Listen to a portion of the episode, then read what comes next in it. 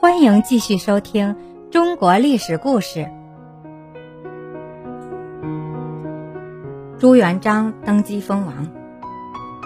自从红巾军的刘福通死后，朱元璋就把小明王接到了滁州，名义上还接受小明王的领导。但到了这个时候，他想做皇帝的想法却膨胀了起来。他觉得留着小明王对他是个障碍。一三六六年，他用船把小明王接到应天，趁小明王在瓜埠过江的时候，派人暗暗凿沉了船，把小明王淹死了。第二年，朱元璋消灭了张士诚割据势力，接着任命徐达为征虏大将军，常遇春为副将军。率领二十五万大军北伐，过了两个月，徐达的军队旗开得胜，占领了山东。一三六八年的正月，朱元璋在应天继位称帝，国号明，建元洪武，他就是明太祖。明军乘胜追击，元兵节节败退。这年的八月，徐达率领的大军守岛大都，元顺帝逃往上都。统治中国九十七年的元王朝，终于被推翻了。至此，朱元璋统一了中国。随后，朱元璋把应天府改称为南京，立其结发妻子马妃为皇后，长子朱标为皇太子。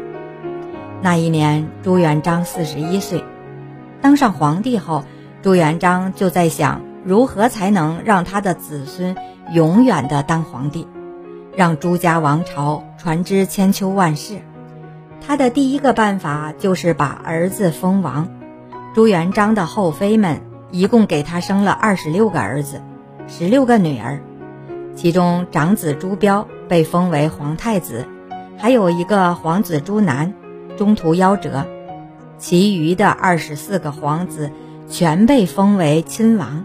让他们封地遍及全国，这二十四王就像一个特大的蜘蛛网，把整个中国都笼罩在朱家的势力范围之内。亲王府内设官署，由相国主持，还有护卫的军队，有着很大的权力，可以控制当地驻军的调动和指挥。不过，当中有一条限制：被分封的各亲王。不能干预地方的民政，除王府以外，各地方政府都归各地方官吏治理。第二个办法是大封功臣，所谓功臣，就是指跟随他打天下的文武百将。这些开国元勋多是有才能的人，笼络住他们，就可以保卫着他的政权。这些功臣封功的有七人。封侯的有二十八人。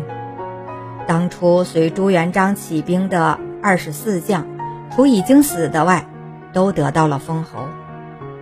朱元璋别出心裁，设立了一个特务机关——锦衣卫，监视大臣们的行动，随时向皇帝报告。百密还有一疏呢。国家那么大，人员那么多，再加上一些贪官污吏。从中挑拨，自然会生出事来。朱元璋随着年纪的增长，性格也发生了变化。原先那种坦诚待人的长处不见了，变得刻薄、猜疑、凶残、好杀。朱元璋两次借丞相胡惟庸和梁国公蓝玉谋反案，杀掉了几万人。死于两岸的功臣有李善长。陆仲廷、费聚、唐圣宗、张温、曹振、陈桓等，甚至连元帅徐达也不例外。朱元璋杀红了眼，对自己的亲戚也不客气。他的亲侄子朱文正被他乱仗打死，外甥李文忠被他派人毒死。二十四将中，除花云等少数早期战死的以外，其余的。几乎都被他杀死，只有一个汤和，看徐达、李文忠先后被毒死，急忙跑去见朱元璋，主动交出兵权，回家养老，才得以幸免。逃脱了朱元璋毒手的功臣，还有一个刘基。当年给朱元璋出谋划策，功劳不在李善长之下。朱元璋原来也封他为公的，但他坚决不接受，请假回原籍去了。因为他的聪慧过人，深知朱元璋的为人，所以故意远离皇帝，以图免害。皇后马氏是一个忠厚的人。听说朱元璋滥杀无辜，便加以劝阻，但朱元璋不听，马皇后郁郁不乐。后来患病拒绝就医，便于洪武十五年去世了。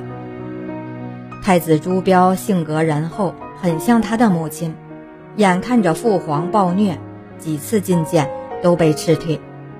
朱元璋见朱标过于柔弱，倒是四皇子燕王朱棣。聪颖勇武，有些像他自己。他曾打算把太子朱标废掉，立朱棣当太子，但跟几个大臣商量之后，大臣们都认为废长立幼不合宗法，都不同意。但朱标知道之后，明白父皇不喜欢自己，终日惶惧不安，于洪武二十五年因病去世。太子朱标死后。朱元璋依据宗法的原则，便立朱标的长子朱允文为帝位的继承人。感谢您的收听，愿我的声音化作清晨的一缕茉莉香，每天都陪在您身边。